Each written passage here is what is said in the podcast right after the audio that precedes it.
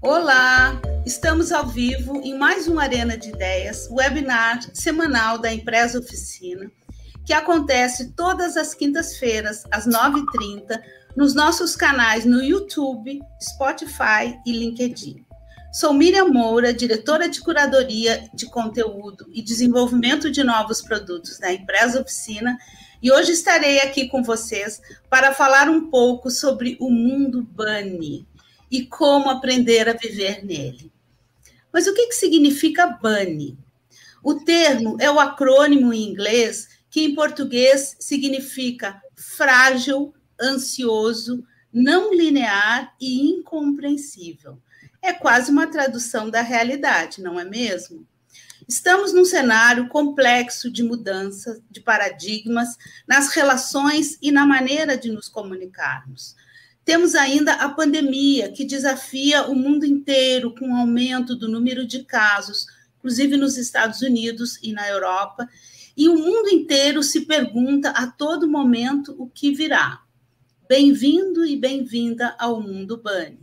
Você está preparado para viver nele? Neste mundo cada vez mais acelerado, lideranças e organizações buscam desenvolver novas habilidades, novos soft skills para lidar com as mudanças do chamado mundo líquido. Essa expressão foi cunhada pelo sociólogo polonês Sigmund Bauman, e ele escolheu uh, chamar de modernidade líquida por ter a convicção de que a mudança é a única permanente, é a única coisa permanente e a incerteza a única certeza. Bem, mas vamos aproveitar o nosso tempo e começar logo o nosso debate de hoje, aprendendo a viver no mundo Bunny. É o tema deste 26º Arena de 2021. E para falar dessas transformações, temos hoje dois convidados mais que especiais. Está conosco a responsável pela área de marketing e pessoas da Vimer e professora de inteligência de mercado aplicada ao varejo omnichannel no MBA da ESPM, Paula Costa, que está hoje morando em Salzburg, na Áustria. E também vamos conversar com o mestre e doutor em antropologia pela Universidade Federal da Bahia, professor, psicólogo e consultor em organizações, profissional com ampla, com ampla é, formação disciplinar, Carlos Linhares. Sejam bem-vindos ao Arena de Ideias. Lembramos também que você pode acompanhar a cobertura nas nossas redes sociais e no blog da Empresa Oficina. Eu queria começar pedindo para vocês falarem um pouco sobre a transição do mundo VUCA, o mundo que é volátil, incerto, complexo e ambíguo, para o mundo Bunny. Qual é a opinião de vocês? Eu queria começar ouvindo a Paula. Bem-vinda. Muito obrigada, Miriam. Obrigada aí pelo convite, Empresa Oficina. Um prazer estar aqui com você, com o Carlos. Acho que a gente já começa a exercitar o Bunny, muito do que a gente vai trocar aqui é só em criar esse ambiente de compartilhamento, né? Super importante. Obrigada aí pelo convite. Estou muito feliz de estar aqui com vocês hoje.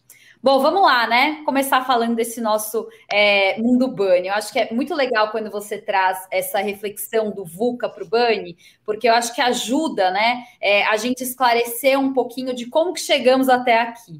Né? Na verdade, é, o VUCA, eu acho que é um termo conhecido aí é, por todos, né? Acho que é, nos últimos dois, três anos, é, em algum lugar você ouviu falar sobre o VUCA, não é possível, né? Porque em aulas, palestras, reuniões dentro das empresas, em matérias, é, não tem, eu acho que uma pessoa que de alguma forma não se apoiou ali na, na história do VUCA para entender, contextualizar né, o nosso mundo de alguma forma. Né? A gente até começou a usar o VUCA quase que como uma bengala para justificar as nossas tomadas de decisão, é, as nossas dificuldades no dia a dia. Né? E realmente ele explica muito bem é, a nossa realidade. Mas não é um termo muito novo, né? Ele, ele, apesar de ter crescido muito nos últimos anos, o VUCA, é, ele foi um termo que surgiu ali num período pós-Guerra Fria.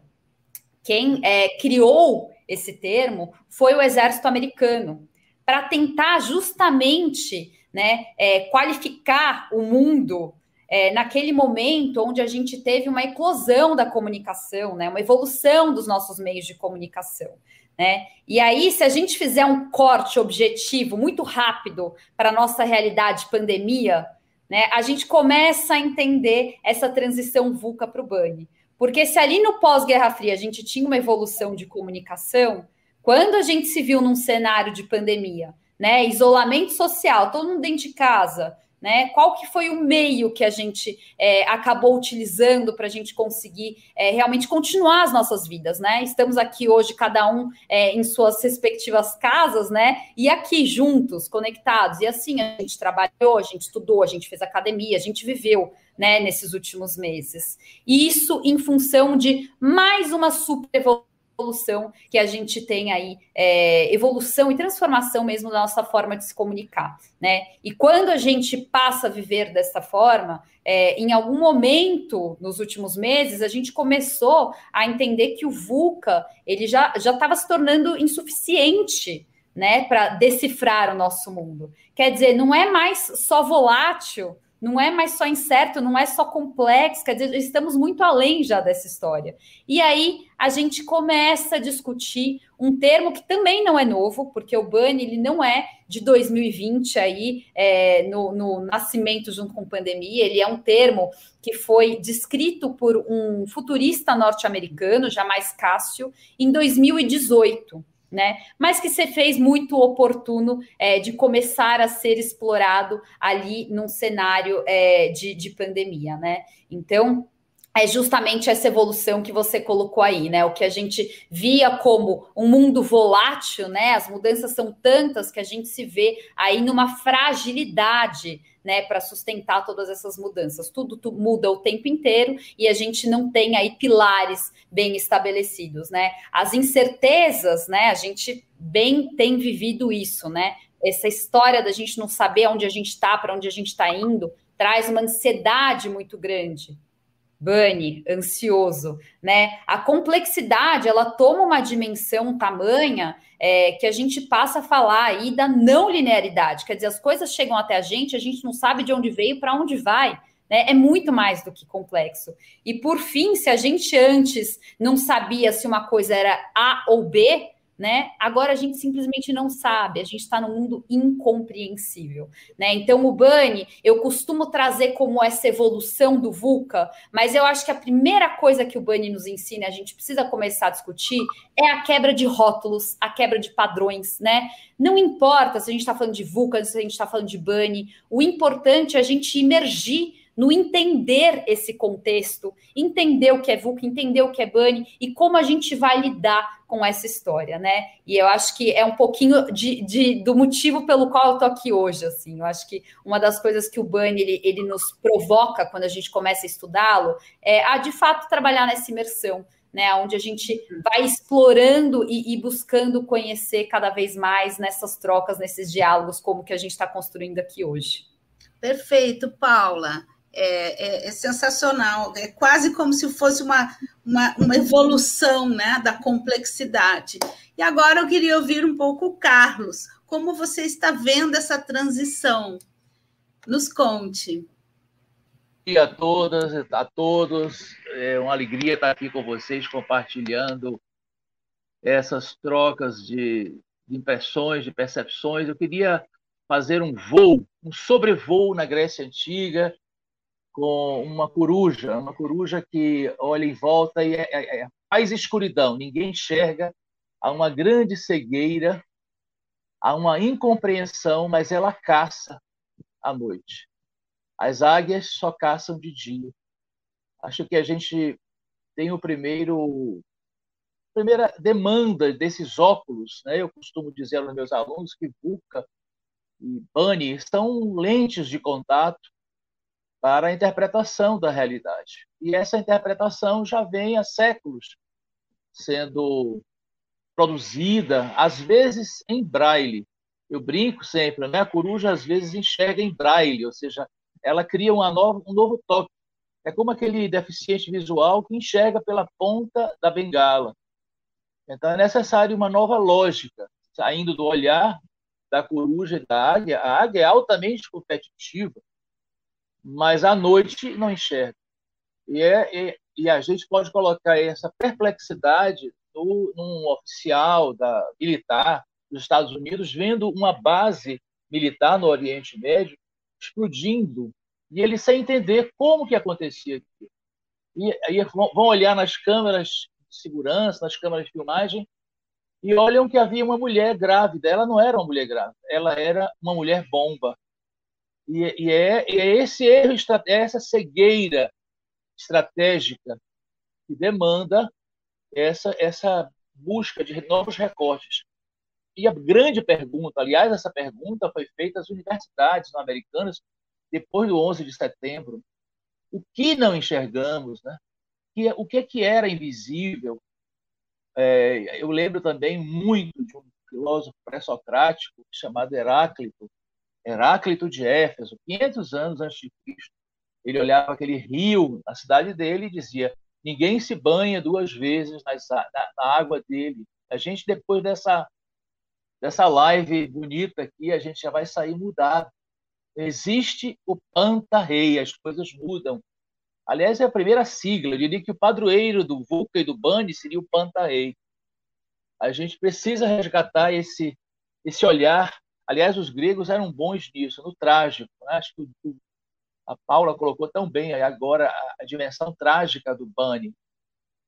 Existe algo duro, algo que é frágil, e a gente tem que descer desse salto alto, desse pedestal.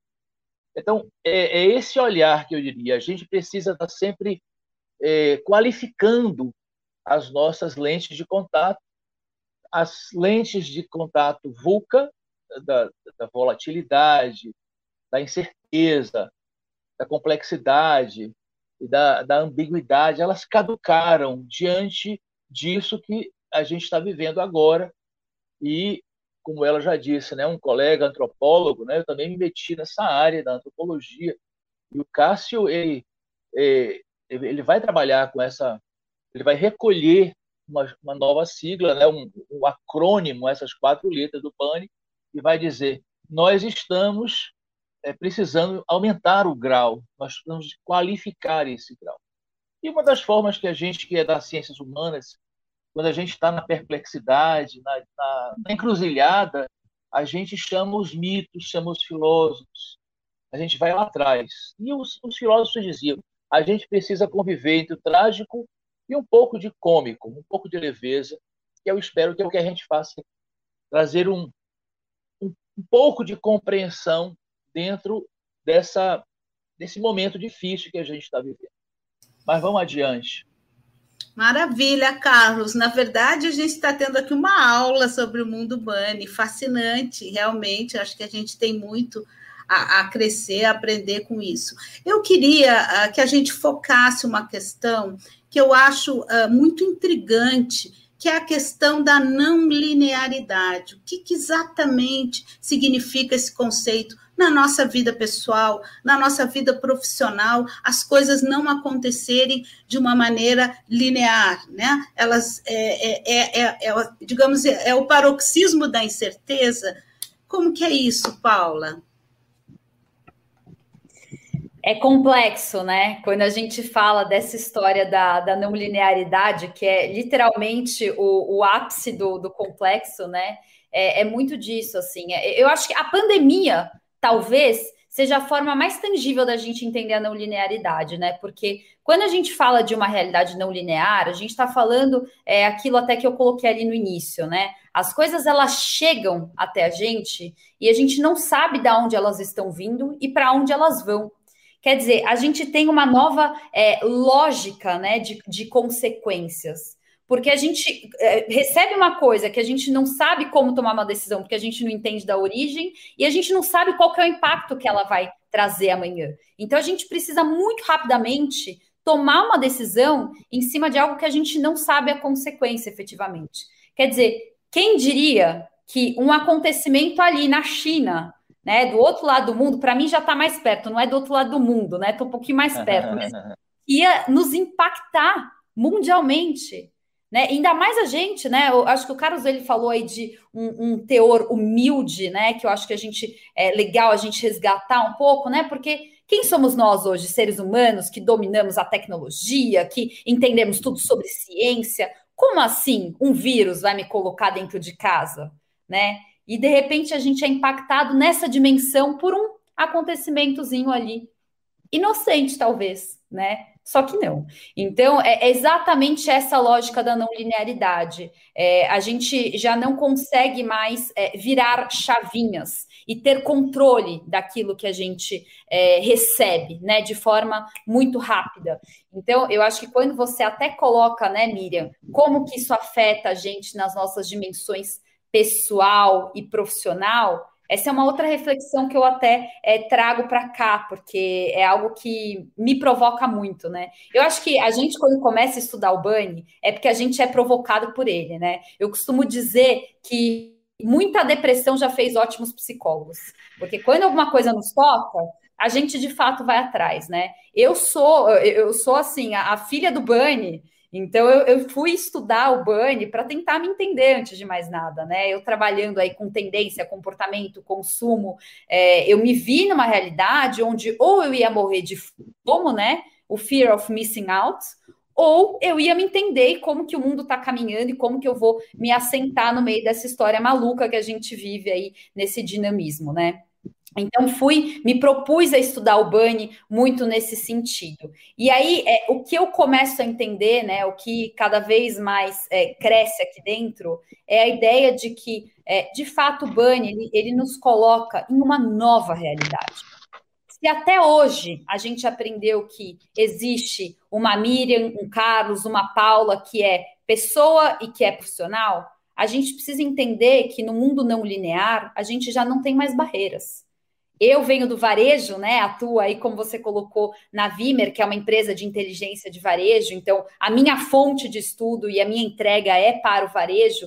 É, e no varejo, a gente tem hoje uma discussão super quente entre on e offline. Né? Quer dizer, eu vou ofertar o que no online, eu vou ofertar o que na minha loja física, né? E a gente esquece que não existe mais essa, essa barreira para o cara que é o nosso gol, que é o consumidor final ele enxerga uma coisa só, né? Ele se relaciona com marca, seja on, seja Líquida. né? Exatamente, é líquido. Então, é, quando eu olho para a vida pessoal e profissional no mundo Bunny, a gente precisa conseguir enxergar é, essa não linearidade, né? Gente, estamos trabalhando dentro de casa. Aonde está o seu trabalho? Aonde está a sua casa? Tá, tá tudo junto. É claro que temos uma missão aí, né, de impor limites, de colocar limites e, nos entender no meio dessa zona, mas não dá mais, né? E eu percebi em algum momento que o meu dia tem só 24 horas, né? Eu não vou conseguir é, me dividir entre a Paula pessoal e a Paula profissional. Eu sou um ser humano só, né? E aí, qual que é a nossa missão hoje, eu acho, como pessoas e profissionais? É romper com os padrões do que a gente acreditou ser o trabalho até agora. Porque não é sobre trazer o escritório para dentro de casa, é sobre entender o que, que é o trabalho dentro de casa. Né? A gente é, criou uma cultura de um trabalho que se resume a processos e horas, né? E a gente está entendendo que não é bem assim. Né? O que, que é o trabalho? Exatamente, exatamente, né? Então, é, nessa cultura do não linear, eu acho que já emendando uma coisa com a outra, você fez uma pergunta, eu já fiz aqui algumas conexões, mas porque eu acho que é justamente o teor da nossa pauta, é a gente entender que quando a gente fala de não linearidade, a gente está falando de romper com dimensões né? Estamos em uma única dimensão onde não existem padrões e a gente vai precisar entender como que a gente vai atuar nessa história. Eu acho que do ponto de vista de trabalho, essa cultura de trabalho, a gente tem aí mudanças muito fortes que a gente vai precisar construir, a gente vai precisar estruturar dentro da realidade do banho. Já está acontecendo, né? Mas muita coisa ainda para acontecer. Sem dúvida. Paula, perfeito. Agora eu queria ouvir um pouquinho o olhar do, do Carlos, porque a, um pouco a essência dessa não linearidade, que nos remete a um contexto de síncrono e assíncrono na nossa vida, nossa vida em múltiplas dimensões. Há poucos dias é, eu aprendi uma expressão que eu fiquei fascinada, que se chama é, Mise em Abime, que são várias narrativas, né? Isso remete um pouco a esse nosso novo contexto. Queria ouvir um pouquinho a, o, o Carlos sobre isso. Bom, vocês é, sa é, precisam saber que eu sou formado em psicologia, né? E fiz formação em psicanálise. E o, o, quem, opera no divã, né, com o divã, é, ele trabalha com o não linear, com a, a livre associação. A Paula está morando na Áustria, a terra do Freud, e criador desse, desse dispositivo, que é anárquico. E ele construiu um saber curativo, é um, é um saber que, que tira a tragédia da vida das pessoas pela linguagem, e você não vai com um discurso linear. E, aliás, as cinco áreas das universidades já falam disso. Né? Nós temos a área 5, a área das artes, que vai dizer não adianta, eu vou derreter os relógios. Como o Dali, né, no seu realismo, ele vai, ele quebra o Picasso, ele estilhaça as coisas. Qual a linearidade da narrativa da Guernica, a tela mais famosa do Picasso para falar da tragédia. Então, existem discursos, existem dimensões profundas da vida que a gente não pode usar da velha lógica aristotélica. Né? Aristóteles, o pai da, da ciência, ele vai trabalhar com uma frase que é a, a mãe de todas as linearidades, que é uma coisa não pode ser e não ser ao mesmo tempo. E aí a gente vem, uma criança, um filho nosso, um neto, vem e diz assim: Papai, você sempre disse que eu chego no 4 com 2 mais 2. Mas ele, a gente fala com tanta ênfase nessa operação matemática linear e ele diz: Eu cheguei no 4 com 10 menos 6. Então ele quebra, ele é, ele é criativo. É nessa, é, nessa hora a gente tem que reconhecer a potência dos criativos, dos inovadores, dos anárquicos, dos bagunceiros, e que nos, tra que nos sacodem, né? E acho que é isso é importante, a gente perceber, nós somos herdeiros de um mindset ocidental que nasceu na Grécia, e tem toda aquela visão da filosofia, o raciocínio, a argumentação, é, a, a, a, forma, a lógica, né? a palavra logos, que é a palavra, a logia, quer dizer, os discursos bonitos, a, a sociologia, a biologia, tudo isso é a racionalidade sendo afirmada e ela vai montar casa na área 1 e na área 2 que mandam no mundo. A área 3 sempre bagunçou um pouco. Vocês que trabalham com marketing sabem que não dá para a gente fazer muita coisa sem conclamar esses outros, esses outros lógicos, essa, essa lógica submersa do iceberg. Porque existem as lógicas lineares do explícito, aqueles 15% lá do iceberg, e existem essas lógicas submarinas, essas lógicas ocultas, mas elas são 85%. E em termos de cegueira estratégica, o que a gente vai dizer é o quê? Quem afundou o Titanic? Foi a incapacidade de você levar em conta essa dimensão. Então, assim, mais uma vez o voo da coruja. É, a gente está num, num momento de noite, né? a palavra noite no sentido de escuridão, nós não estamos nem no iluminismo, nós estamos em pleno negacionismo, nós estamos em pleno obscurantismo. As maluquices que estão sendo propagadas aí em relação às vacinas, por exemplo. Então a gente precisa é, trabalhar criativamente com toda essa essa potência é, de desconstruir, desconstruir cada vez mais essas certezas e essas montagens lógicas.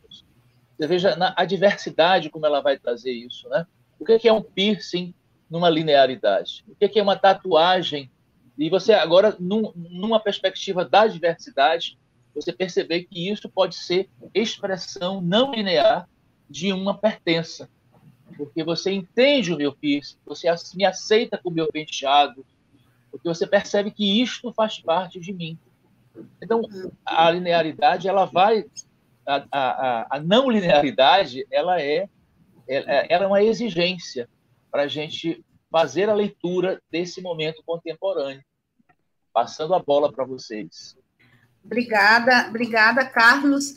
É, a gente, nós na empresa oficina que trabalhamos com comunicação, a gente está o tempo inteiro tentando interpretar né, essas mudanças, essas transformações. E uma das questões que se, se vê muito, uma, talvez seja uma das expressões do ano, é definhar, o verbo definhar, né, no sentido de a nossa vida né, se derretendo em liquidez. E aí eu queria passar para essa esfera de comunicação, né? Eu queria colocar uma pergunta para, começando pela Paula. Nesse mundo Bunny, as empresas precisam pensar cada vez mais em uma comunicação transmídia e omnichannel. Como fazer isso, Paula? É a pergunta da Lilian Saldanha. Muito boa a relação aí que a Lilian propõe. É, antes só de responder a Lilian, eu queria só complementar, porque acho que o Carlos ele trouxe um ponto que vale muito destaque, né? A questão da criatividade, né? É, quando a gente fala aí de um mundo é, que nos desafia como Bunny, é, a gente precisa muito de criatividade, né? E aí, quando eu falo né, da história do trabalho, que a gente ainda está muito ancorado é, a processos, é, eu acho que é legal a gente puxar uma reflexão em relação a tecnologia, né? É, vocês sabem que uh, no último evento aí, no último SXSW, né, que é um dos maiores eventos aí de inovação que acontece no mundo, é, a gente sempre fica na expectativa de ouvir mais sobre tecnologia, né, sobre é, a, as coisas que vêm aí para romper, para trazer inovação, e, e, e nos impressiona muito quando a gente vê aqueles especialistas ali em tecnologia subindo no palco, com uma preocupação muito grande em falar sobre o ser humano. É, eu acho que muitas vezes a gente se esquece que a tecnologia, quem faz somos nós e não o contrário. Né? É, nessa, nessa vida não linear, é, eu vejo muita gente que, poxa, está recebendo notificação aqui, ó, vocês vão ver que minha tela já está cheia, e que é, atua como máquina, né? Porque a, a máquina ela trabalha sob comando. E aí a pessoa recebe notificação, já fica ansioso, porque preciso responder, porque preciso. Calma, quem tem que dominar isso daqui sou eu.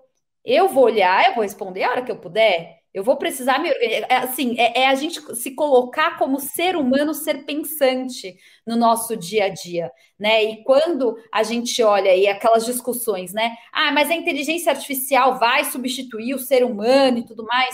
É, a gente precisa entender que sim. Quando a gente está atuando como máquina, a máquina pode nos substituir, vai ser muito mais eficiente que a gente. A gente criou ela para isso, né? Mas no que diz a criatividade, a compaixão, quer dizer, tudo aquilo que configura o ser humano, não existe máquina que substitua, né? Então, eu vejo muito desse princípio que o Carlos coloca aí como o nosso, os nossos próximos passos, seja pessoal, seja profissional, né? A gente se apropriando daquilo que é nosso, os nossos princípios, os nossos valores, o nosso propósito que é o que nos traz resiliência diante a fragilidade, para a gente de fato conseguir empregar a nossa criatividade para todas as inovações aí que esse mundo demanda, né? Então, acho que esse é um ponto super é, importante. E aí, já relacionando a pergunta da Lilian em relação à omnicanalidade e à transmídia, é, é justamente nesse mundo não linear, Lilian, é, precisamos sim entender que as nossas narrativas elas são fragmentadas, mas para a gente conseguir construir isso de uma forma consistente, a gente precisa justamente empregar, né? E aí, quando eu falo a gente, somos nós por trás das marcas, né? Que estamos pensando no direcionamento estratégico, na forma como essas marcas dialogam com o consumidor, né? Como que eu vou construir um diálogo onde, apesar da não linearidade, eu vou ter consistência? Né? Eu vou conseguir ter uma entrega única, de uma experiência única para esse consumidor que eu estou me conectando, né? E aí, quando eu falo consumidor, eu quero dizer com a sociedade, né? Hoje a gente vê é, as marcas, as varejistas, enfim, de um modo geral, sendo muito demandadas pelo posicionamento delas perante a sociedade, né? Então, mais do que qual é o produto que eu entrego, o que, que eu estou entregando para a sociedade. E isso faz parte desse diálogo aí, que ele é dividido em vários canais. Só para todo mundo estar tá na mesma página, quando a gente fala de omnicanalidade, a gente fala é, de uma varejista que ela está presente em vários canais e esses canais se integram. Então, por exemplo, só para de forma bem didática, a gente está aqui é, todo mundo alinhado, é, eu poder fazer uma compra na, na minha na, na, loja online da marca e retirar o produto na loja física e vice-versa. Só um exemplo. Então, é, para a gente conseguir construir essa consistência de diálogo com o consumidor, antes da gente operar tecnologia, porque tem muita tecnologia por trás dessa história, sim, a gente precisa conseguir operar a humanização para entregar relevância para o consumidor através de vários canais. Sem dúvida. Agora eu queria, é, eu quero, está chegando uma pergunta que eu queria encaminhar para o Carlos, é, que é a questão que a ansiedade está tomando conta neste momento. Não, é uma pergunta da Raquel Costa. É, não só no pessoal, mas também no profissional. Clientes esperam soluções sempre infalíveis e resolutivas em curto prazo. Como equilibrar essa ansiedade? E eu queria, Carlos, que você, que também é um profissional das palavras como nós, da comunicação, que nos falasse um pouco do poder da comunicação para nos ajudar né, a viver este momento, a poderosa comunicação. Nossa, que desafio, hein? Que desafio. É, eu trabalhei como antropólogo. Hein? É incrível. Olha, eu fiz um experimento como antropólogo, né? Quando eu fui virar, né? Sair do, do, da leitura do psicólogo, nunca, nunca abandonei a leitura do psicólogo, né? Eu até brinco, digo que eu sou sanfoneiro, né? Eu abro, faço a leitura do social, eu abro o acordeon. Eu gosto dessa palavra porque tem a palavra cor no meio, né? De coração. Eu abro, faço uma leitura, social, sociológico, antropológico, mas a gente tem que fechar para sair o som. Então, essa é, é, é, a leitura psicossocial. E um dos meus desafios, eu trabalhei 12 anos com a polícia, promovendo novas articulações, inovações para baixar três índices, né, que eram truculência policial, brutalidade, a violência, a arbitrariedade, especialmente ele se achar que ele é o rei da, da tocada preta, o dono da justiça. E uma das coisas que a gente foi bolando, tenho orgulho de dizer que meu trabalho de mestrado, doutorado, foi bastante é, em cima dessa, esse, um sobrevoo nisso, e, e com esse cliente em mira, esse cliente implorando uma mudança, porque a sua reputação estava lá embaixo, e causando danos fatais a, a tudo. Né? E aí uma, uma, um colega do Rio ele trouxe a sigla, né, UPP. E se nós vendêssemos a ideia de uma UPP? Olha que coisa mais não linear. Nós estávamos com vocabulários ligados a, a armamento, ao belicismo, a palavra caveirão, você bem lembra o que, que é, né? A, a entrada nos bairros periféricos era chamada Baculejo. Eu fui professor deles durante cinco anos, lá na, na Academia de Polícia, aqui na Bahia, e a gente ouvia muito esse imaginário. E, meu Deus, como é que a gente vai quebrar isso para humanizar? E falar de unidade, policiamento pacificador. Certo? Isso já vinha ocorrendo com a, com a saúde. Né? A saúde fez essa campanha radical, essa virada hermenêutica. Ou seja, você, você troca o linguajar. Para de falar de hospital, para de, de, dessa mania de centralizar tudo em doença, no queixume. Por que, que você não troca por qualidade de vida? Por que, que você não troca por prevenção, nova alimentação, bem-estar? Repare, eu estou respondendo já a ideia, a força da palavra. Quer dizer, a palavra como ela precisa ser desconstruída, ela precisa ser contorcida. E é, quando eu falo isso, eu digo a vocês, por isso eu gostei do termo Bunny, porque Bunny ele começa com essa esse sofrimento, é, é uma, é uma acrônimo que a primeira palavra é, olha, negócio não está legal não. Ele fragmentou, ele já partiu. Ele não está frágil à toa. Ele está frágil porque ele está trincado. Ele está trincado por quê? Porque um o sinal, né, casamento. Né, Diga.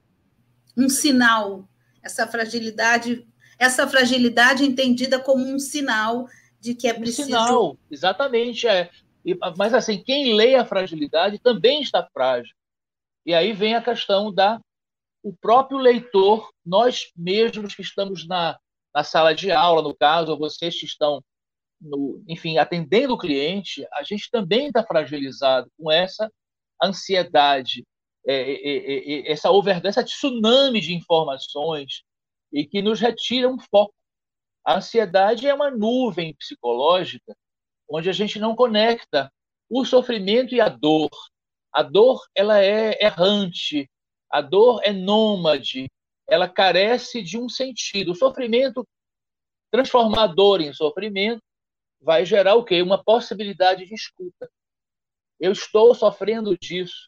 Então, esse é o trabalho do psicoterapeuta, o decifrador dessa dor que é nômade, ela é anônima, ela é brutal. Se eu tenho uma lógica, uma psicológica, alguém está me escutando, brincando com as palavras de novo, quem, quem escuta permite que o outro entre no labirinto. A gente lembra disso, né, Paulo?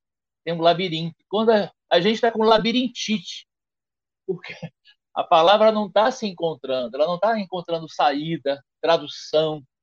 Então é preciso cada vez mais atenção ativa, humildade. A palavra que Paula colocou agora é essa humanização.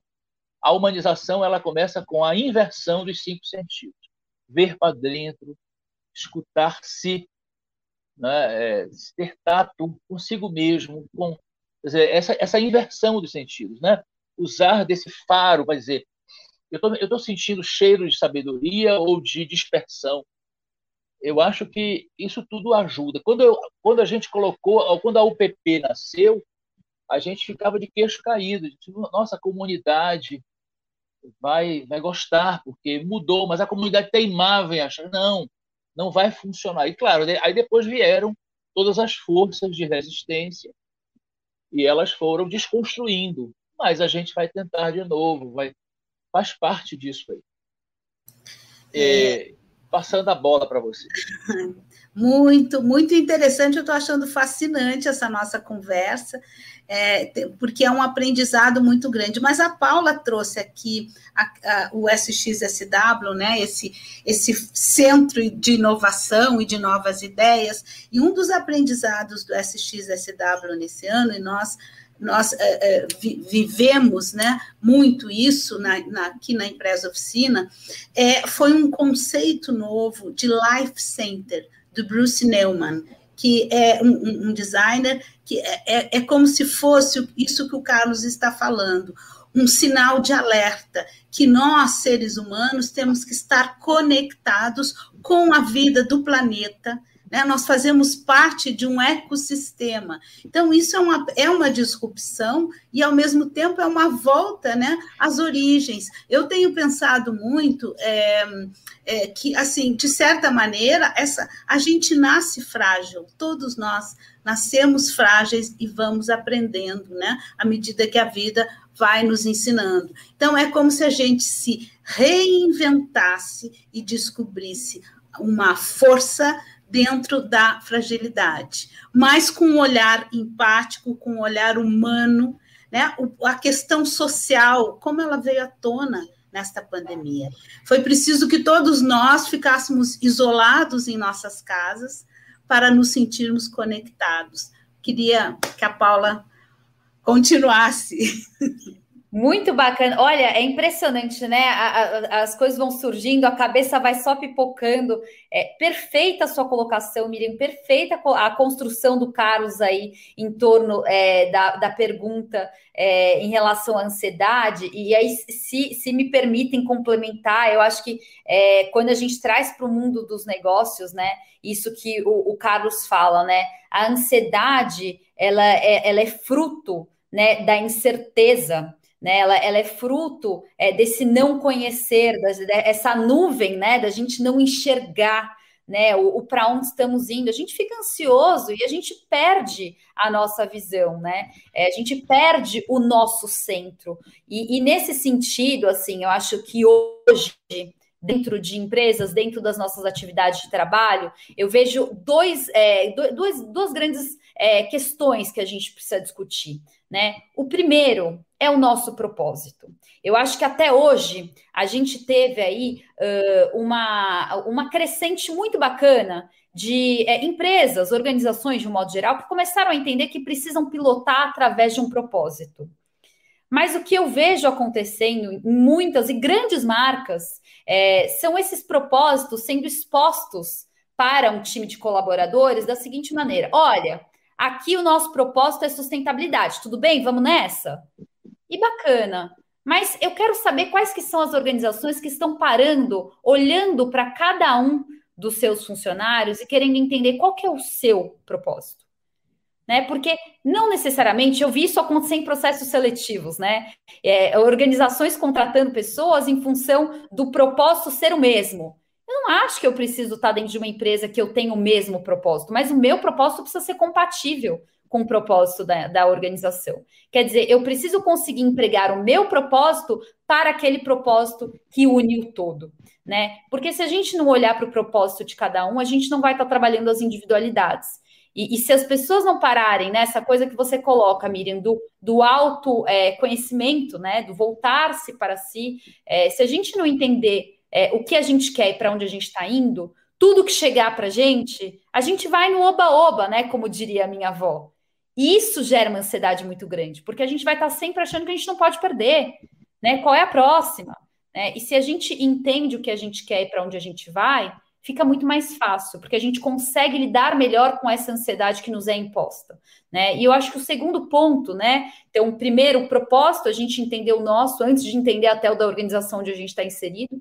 E o segundo, liderança, né? Eu acho que não tem muito para onde fugir. É, a liderança, para mim, é, a boa liderança é aquela que consegue é, entender o que precisa ser feito e como a gente vai fazer.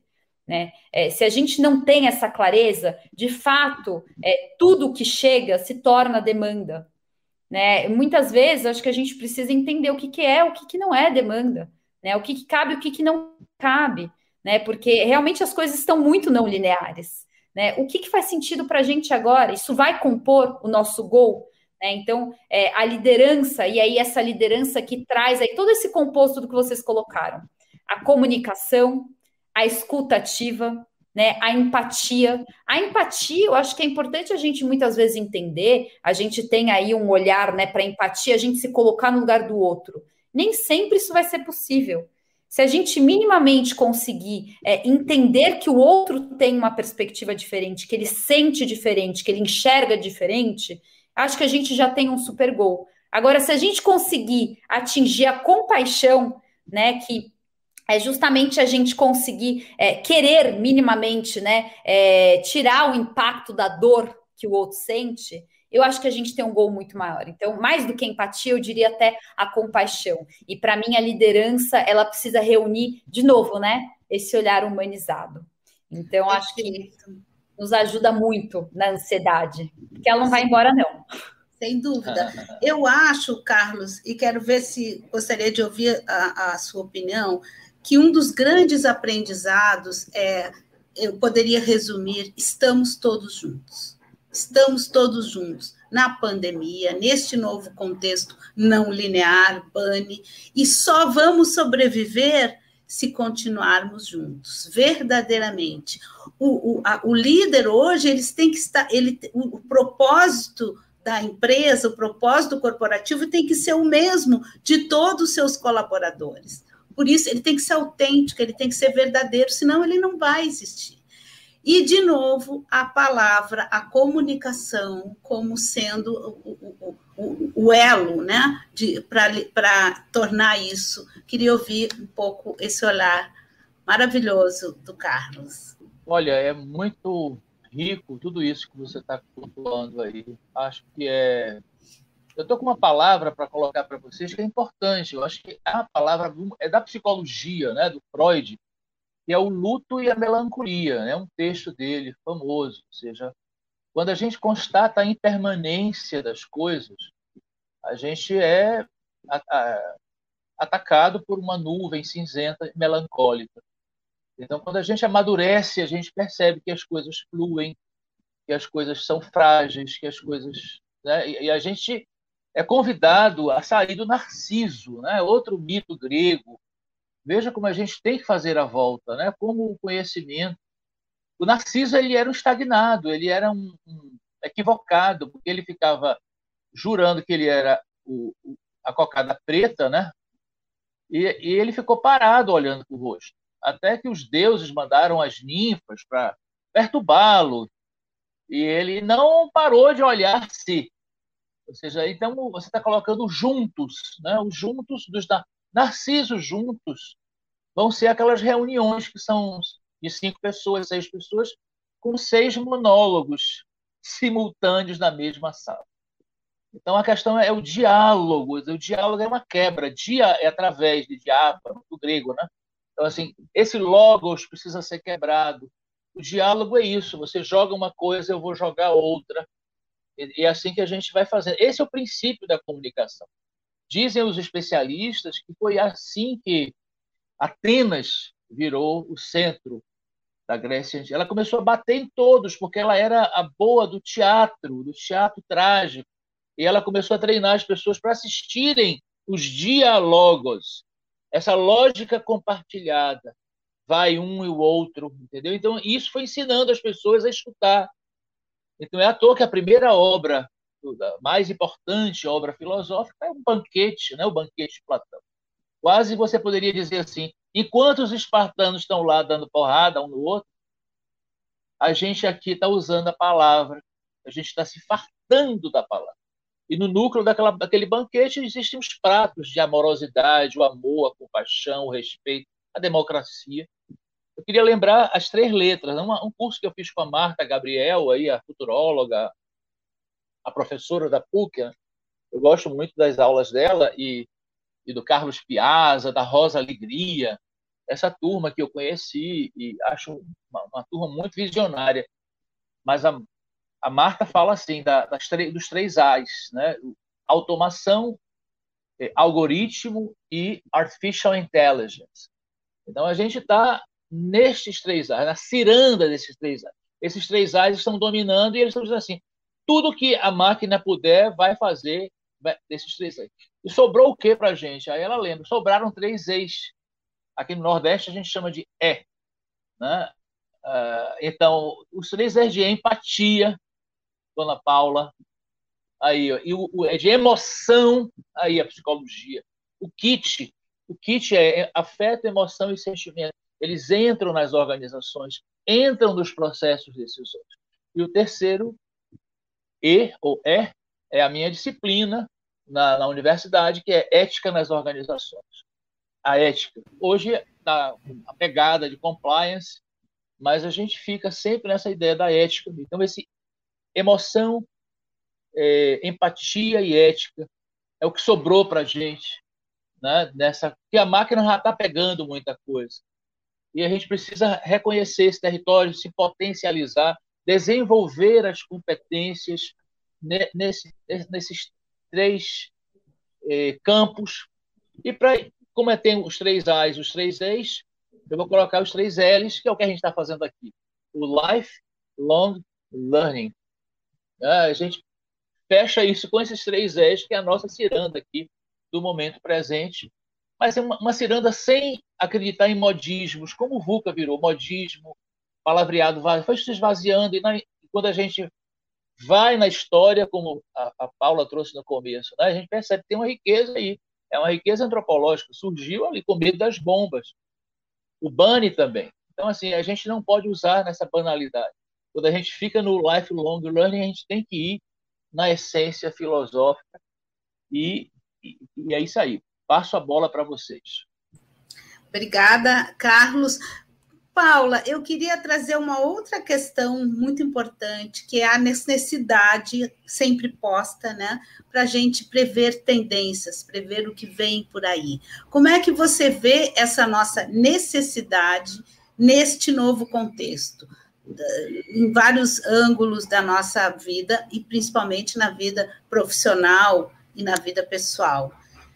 Como prever o futuro neste mundo Bunny? Olha, mais uma pergunta de um milhão aí, hein, Miriam? Olha, é, é, muito interessante você colocar isso, porque eu acho que a gente teve uma, um rompimento né, no último ano dentro das empresas, porque é, vocês sabem que eu aí é, trabalhando com pessoas aí mais velhas e até mesmo conversando com meu pai, assim, é, eu vejo como a, a gente teve um, um, cenário corporativo onde a gente trabalhava, né? O nosso maior gol era conseguir trabalhar com longos planejamentos, né? Aquele planejamento que a gente começa a traçar hoje, 22 de julho de 2021, já entendendo o que, que a gente vai estar tá fazendo no dia 23 de agosto de 2025, né? E aí, de repente, a gente é colocado 100% em xeque, todo o nosso planejamento cai e a gente começa a trabalhar um planejamento diário, né? Que é loucura maior do que essa. E aí eu acho que pouco a pouco a gente foi entendendo que não estávamos falando de uma fenda no tempo, né? Onde a gente ia trabalhar com planejamento diário durante um período e daqui a pouco retomaríamos aí o nosso planejamento aí de longo prazo. Acho que agora a gente já está aí todo mundo na mesma página, entendendo que não. A nossa realidade é literalmente essa. A gente precisa conseguir trabalhar um novo planejamento todos os dias. O que não significa que a gente vai ser doido de tentar, é, de não tentar entender o que está por vir, né? Porque eu acho que assim, o, o, o grande, a grande questão é a gente ter a flexibilidade e o poder de adaptabilidade para conseguir recalcular a rota todos os dias, conforme for necessário, diante de um mundo frágil, né? Mais do que volátil, frágil, onde tudo muda todos os dias. Mas na contrapartida, né, é, a gente precisa conseguir ter um olhar adiante. A gente precisa, sim, entender o que está por vir. E é possível entender o que está por vir. Quando a gente exercita justamente o olhar, né? Tá tudo muito relacionado, o olhar empático e humano de olhar para pessoas. Nós, pessoas, ditamos o que está por vir os nossos comportamentos, a forma como a gente lida com o que vai acontecendo, a gente já consegue entregar muitas previsões, né? Quando a gente fala aí do trabalho de tendências, né, de, de movimentos de mercado, é, e eu estou muito imersa nisso, né? O, o, os futuristas, né? Para onde eles olham? Ah, para a tecnologia. Não. Eles olham para o ser humano entendem como que as pessoas estão trabalhando para que a tecnologia se torne A, B ou C. Né? Então, é, para mim, assim, é, é, muito necessário que a gente tenha esse olhar para que a gente consiga se antecipar né, para coisas que de fato podem vir, podem surgir no meio do caminho, mas que ao mesmo tempo esse olhar nos permita exercitar essa flexibilidade, essa adaptabilidade que é exigida a todo tempo. E aí eu acho que o Carlos trouxe mais um conceito perfeito no meio dessa história, que é o lifelong learning, né? É, se a gente vai precisar todos os dias se calcular uma rota, né, se adaptar, ter flexibilidade, aprender algo novo, também faz parte dessa história da nossa rotina diária de planejamento, né? Porque todos os dias vão surgir problemas novos, mais complexos, então, primeiro, vamos precisar é, trabalhar aí de forma co, né? Como vocês colocaram, a colaboração, estamos juntos, porque sozinhos a gente não vai chegar na resolução do que precisa ser feito e como precisa ser feito. E segundo, a gente vai precisar, de fato, exercitar e se aprender algo novo todos os dias para novos problemas, novas soluções. A gente vai precisar aprender algo novo. Então, é, o trabalho em cima do olhar para tendências, ele é muito interessante por isso. Como a gente está olhando para uma coisa que está por vir, a gente necessariamente precisa aprender algo novo. E isso alimenta o nosso planejamento de hoje. Então, quando, é claro, né, de novo, só para a gente reforçar aqui, é, não estou dizendo que a gente não, não vai ter um planejamento aí de longo prazo, uma previsão de longo prazo, a gente precisa disso até para saber para onde a gente está indo.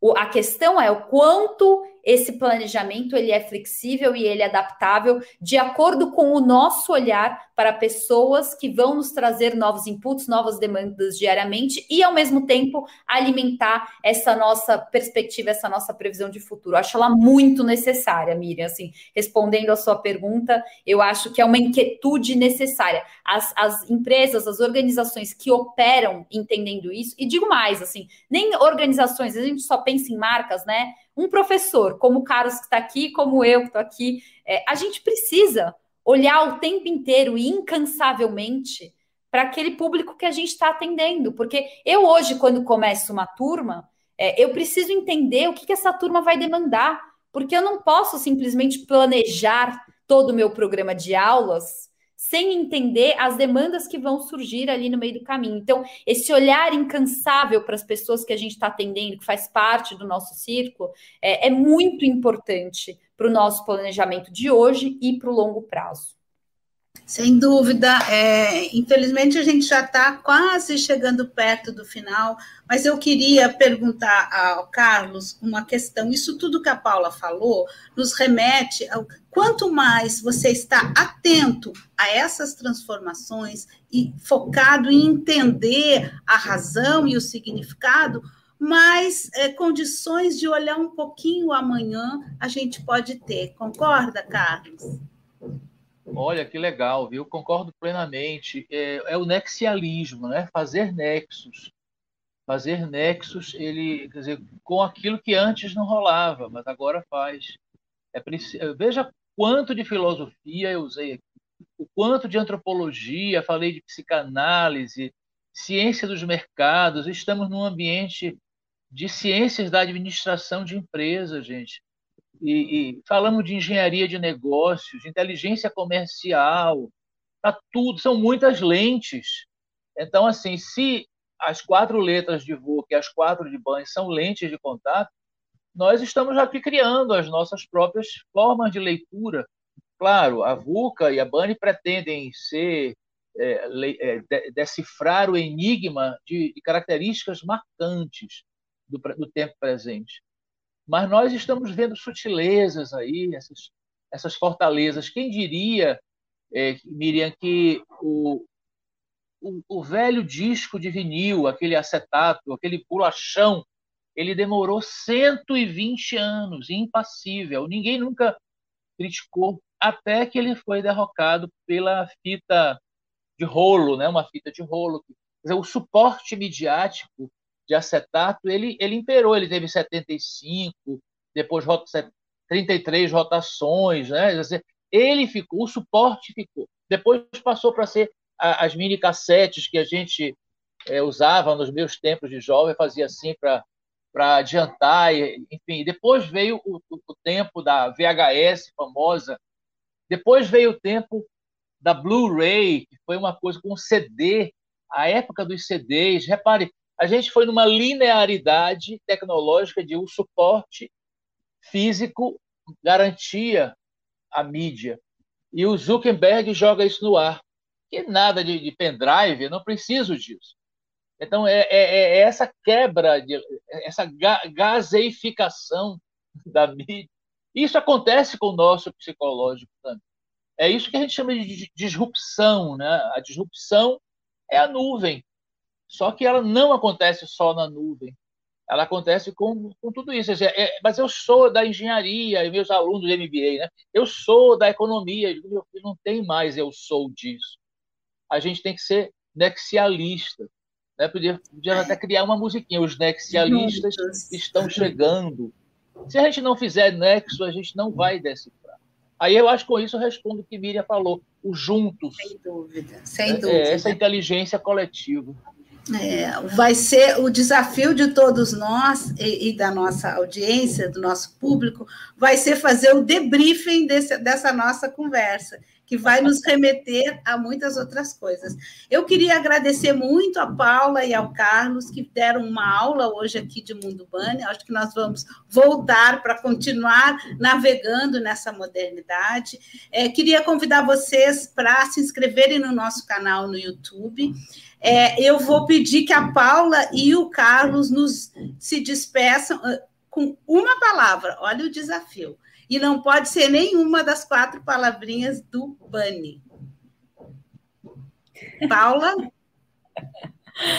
Desafiador, viu? Olha, eu vou, vou pautar aqui a palavra que é ordem para mim, para tudo que eu tenho feito e buscado e que o Bunny tem me trazido. Não é a palavra do Bunny, mas ele tem me trazido muito, Miriam. Humanização.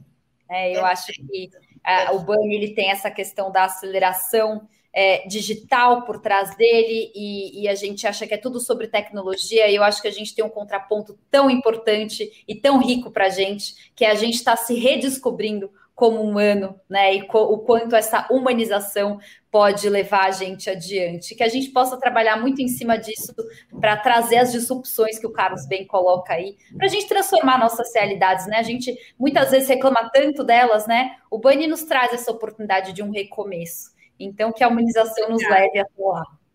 E Carlos, uma palavrinha. Respeito a diversidade, é, sobretudo respeito à diversidade, compaixão, acredito também que vai junto com isso. E o reconhecimento do outro. O reconhecimento é uma recompensa. E agradeço a presença de tanta gente boa. Vocês que maravilha. Foi um papo maravilhoso. Muito obrigada, então. Muito obrigada a vocês. Gente, voltamos na semana que vem com mais um Arena de Ideias. Obrigada.